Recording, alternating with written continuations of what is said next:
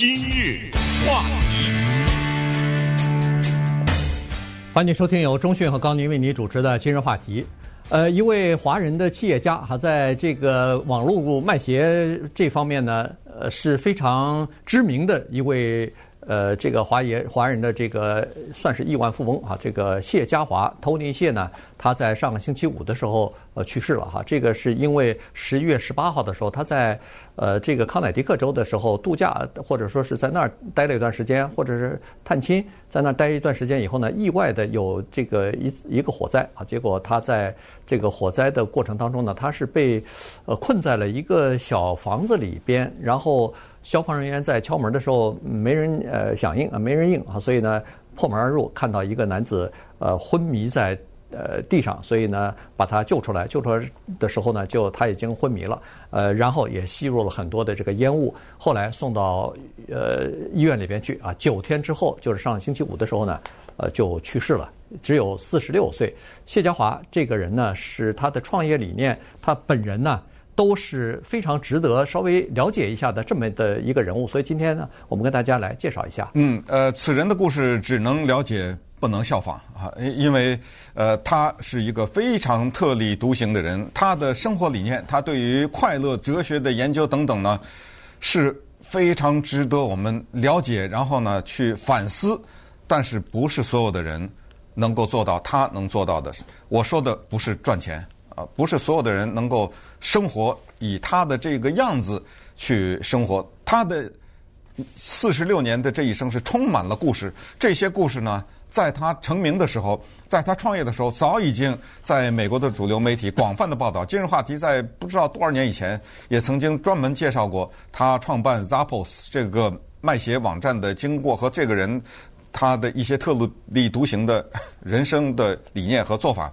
但是随着他的去世，接着从礼拜五开始，礼拜六、礼拜天、礼拜一，呃，陆陆续续的又多了一些，因为媒体就开始挖出一些他过去更多的一些故事，让我们对这个人呢增加一些了解。那除了我们用“肃然起敬”四字以外，别的呢也没有什么更多的可说的了哈。就是我们只能是带着这种心情去了解他。那么他的死呢，现在也是一个。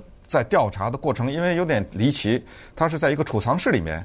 现在我看到的最新的报道是说，全都封起来，呃，然后制作了制造了很多的障碍等等。这是什么原因？他躲在那个储藏室，而且是这个房子，就是这个局部着火，很快就扑灭了。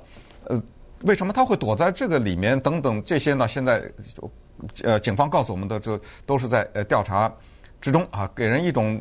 至少一种一种印象哈，就是好像这里面还是有一些东西值得了解的吧。那么这个等调查结果出来再说吧。啊，我们所知道的就是这是一个台湾来的人的后裔啊，他的父母早年来到美国，在伊利诺大州呃伊利诺州大学相识，然后他从小长大是一个典型的华人的家庭，呃，典型到什么程度？告诉大家，他在上六年级的时候，父母开始给他补习 SAT。嗯，这个已经呃，这已经到了，就是对于让他上名校的这种追求到了极致。除了弹钢琴以外，还要学小提琴，典型的华人家庭。这个孩子聪明，他想了办法对付他的父母。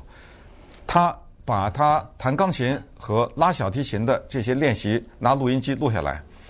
每个礼拜六、礼拜天的早晨，他在自己房间跟父母说：“我开始练琴了啊，你们不要打扰。”放录音，放他之前的那录音，叮了当啷的，然后他在那该玩什么玩什么，就是这么一个孩子，很有心计的这么一个孩子，很有见主见的这么一个孩子。那么我们看看，父母要让他学医，从小就说一定要当医生。那么他是怎么走上了经商的道路，以及他是怎么获得的成功？成功以后，他是过着什么样的不可思议的生活？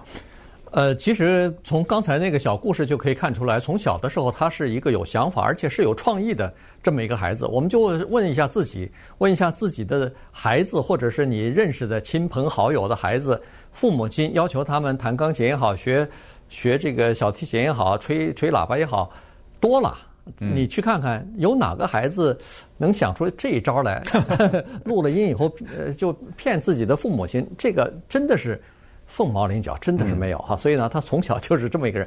五岁的时候，父母亲呃全家啊就搬到了加州啊，就在加州。他是三个北加州嘛，哎，北加州，他是三个呃孩子当中的老大，他还有两个弟弟。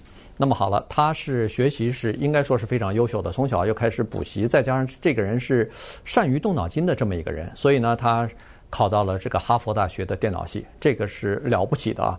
电脑系毕业以后呢，他在这个那叫什么 Oracle 哈，这个甲骨文哎，甲骨文这家公司呢，短暂工作了一段时间之后呢，他觉得不行了，我不能再浪费在这种公司里边浪费人生了，于是呢，他就开始出来要创业了哈。那在一开始创业的时候呢，他实际上是创造了一个自己的在网上做广告的这么一家公司，叫做 LinkedExchange.com。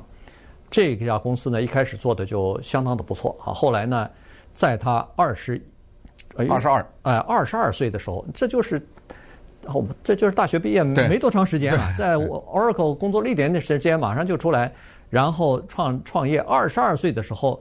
以两亿六千五百万的价格卖给微软微软公司了。呃，他实际上要照有些人的观点来看，他这不是就是二十二岁的时候就可以退休了？是啊，两两亿万富翁嘛，对，亿万富翁了已经这么年轻，于是他就开始做起了一个东西，这个就叫风险投资啊，这个就是创投。嗯，他就看中看中什么产业，看中什么这个生意，他觉得有潜力的话。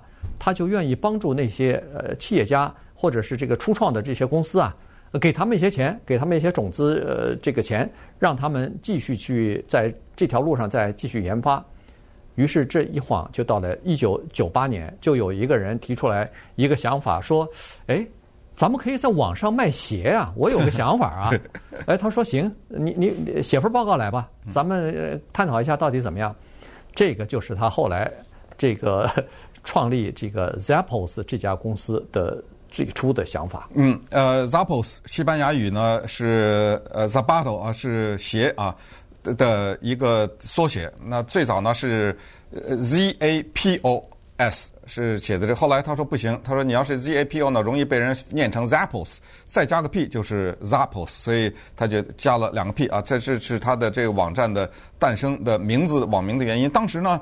这个叫做呃 Nick Swimmer 的人呢，跟他建议的时候，他是充满了怀疑。他是说，这个东西，说实话，他哈佛大学学电脑的，对不对？他也呃创立过其他的刚才说的这场，但是卖鞋这个隔行如隔山呐，对不对？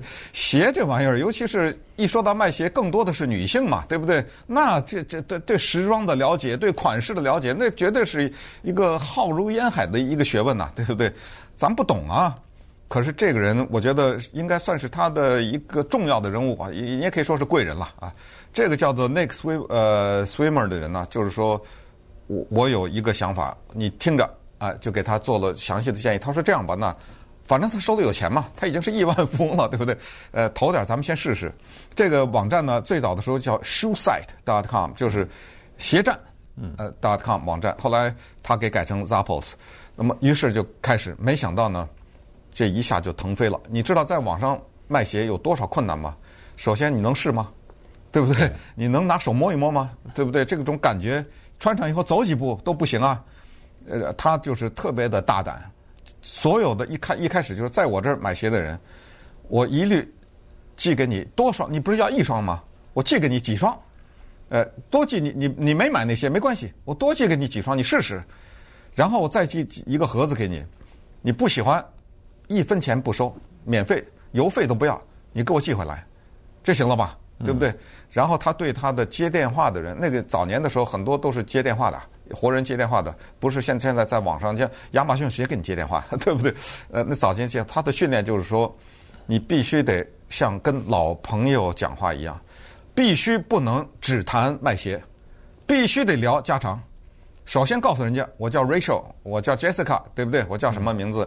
啊、呃，我我怎么样？先把自己叫怎么样？你们那边天气怎么样？先建立一个关系。他说这种真诚必须得是让对方感觉到不是在演戏。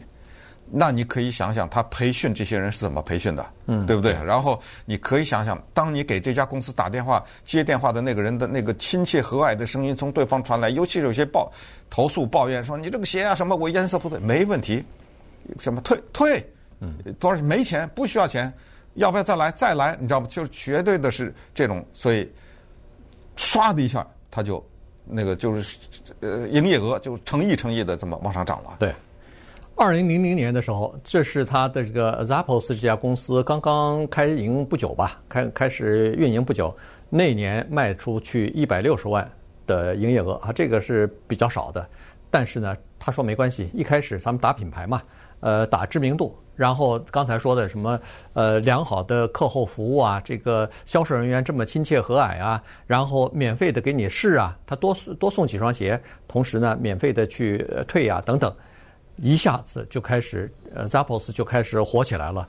到二零零九年，已经在网上卖鞋卖到十亿元了，营业额到十亿，这一百六十万到十亿，这不知道是几千倍的这个成长啊！所以呢，在二零零九年的时候，这家公司又变成了人家收购的一个对象了。呃，这这次呢是他的竞争的老对手，这个就是咱们现在的 Amazon 这家公司想提出来说我要收购。他的背后的一些呃，比如说呃，创投公司呃，这个、呃、股东啊什么的，都说咱们赶快卖吧。二零零九年那个时候，其实经济并不好，次贷危机爆发没多久，美国的经济一塌糊涂，这个呃到了金融危机的这个程度，所以大家都认为说，你再经营，我们公司是可以经营下去，但是可能成长会有困难，咱还是卖给 Amazon，呃，要个好价钱吧。这时候呢，他就去这个西雅图。去那个 Amazon 总部和那个 Bezos 见了一面，最后他同意把这家公司卖掉了。今日话题，欢迎继续收听由钟迅和高宁为您主持的《今日话题》。这段时间跟大家讲的呢是刚刚去世的这个著名的华裔的一个企业家啊，Zappos 的创始人谢家华啊，Tony 谢。呃，他呢在创业的时候呢，实际上是非常有想法的，而且他有自己的哲学和理念啊。他认为说，一个公司里边最重要的是员工，那么这个员工能产生最大效益、为公司带来最多的贡献的是那些开心的、快乐的员工。所以呢，他设法就是要让员工啊。在公司里边工作非常的开心和快乐哈，所以他做了一系列的事情，要提高这个东西，要提员工快乐以后，他就会开心。他和客户打交道的时候，就会用心去做这件事情，因为他有激情嘛，他有热情。所以当时他的公司文化在整个的美国的主流社会当中，都是恨不得是人家想要学习、想要观摩的这么一个典范啊。去他公司参观的人非常的多。而且进他公司是非常不容易的，比进苹果啊，比进那个 Google 啊还要难。他平均录取率百分之零，百分之一，一百份申请，对啊，一百份人，一百个人申请只录取一个。嗯，你可以想象是多么的困难。这就是说明有吸引力啊，他这个公司非常有吸引力。二零一三年的时候，他取消了整个公司里边的叫做阶级制度。什么经理啊，什么 CEO 啊，名字全部取消了，没了。大家都在一个相互就是基本上相同的工作环境里边工作。什么 corner office，什么呃这些 CEO 呃和总裁的这些办公室单独的办公室，呃配上自己的单独的洗洗手间的这些全部没有。最关键是没有头衔，你拿出名片来，你是干什么的？我是 Zappos 干什么？一个员工。嗯。没有经理，没有人的名片，没有人有这个头衔，所有的人一样。但是这个二零他付出了代价，他这个一公布出来呢，他的员工百分之十四辞职了。嗯、我们可以想象，辞职的这些人一定都是经理级的人，对不对？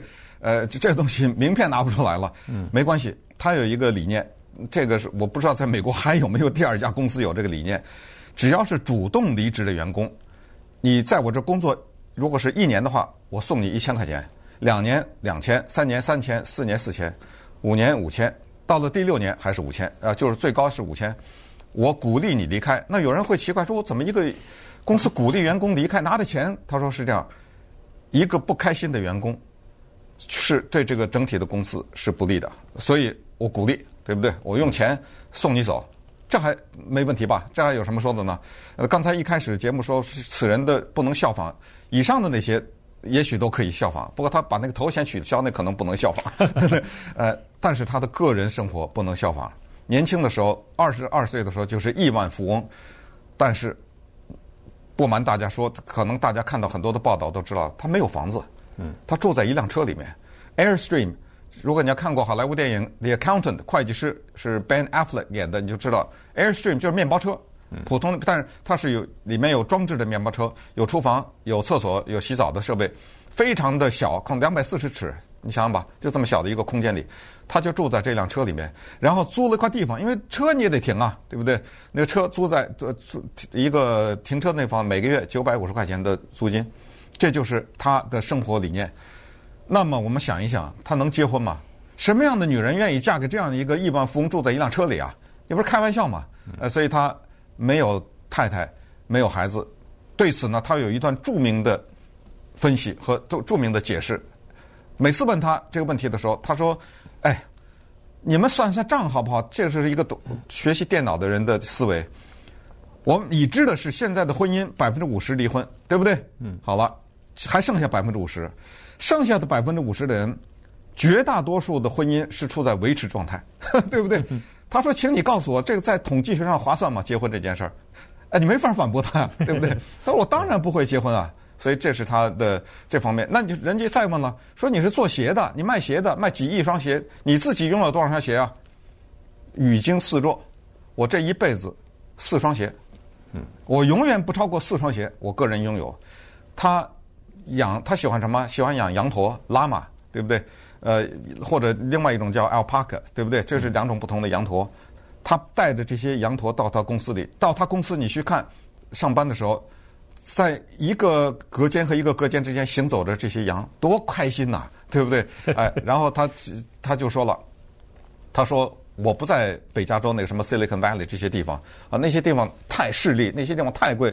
他把公司搬到拉斯维加斯，而且还不是赌这城赌场的那一个区，是一个穷困的地方。然后他接着大把他赚的钱全部放在开发这个地方，就是帮助小型的企业。就是让他是为了我的员工在一个城市能够好好的生活，哎，他把钱投资在这些地方，这个是一个，这从这儿来说，我得说不能学习。大家到网上看一看这个人的照片，呃，到 YouTube 上听一听他的讲话，他对于快乐的理念的概括，同时他大量的时间研究快乐学，写了一本著名的书，叫做《运送快乐》，他应该是 Deliver Shoes，对不对？他没有，他说 Delivering Happiness，就是我这一生从事的就是要把快乐送给别人。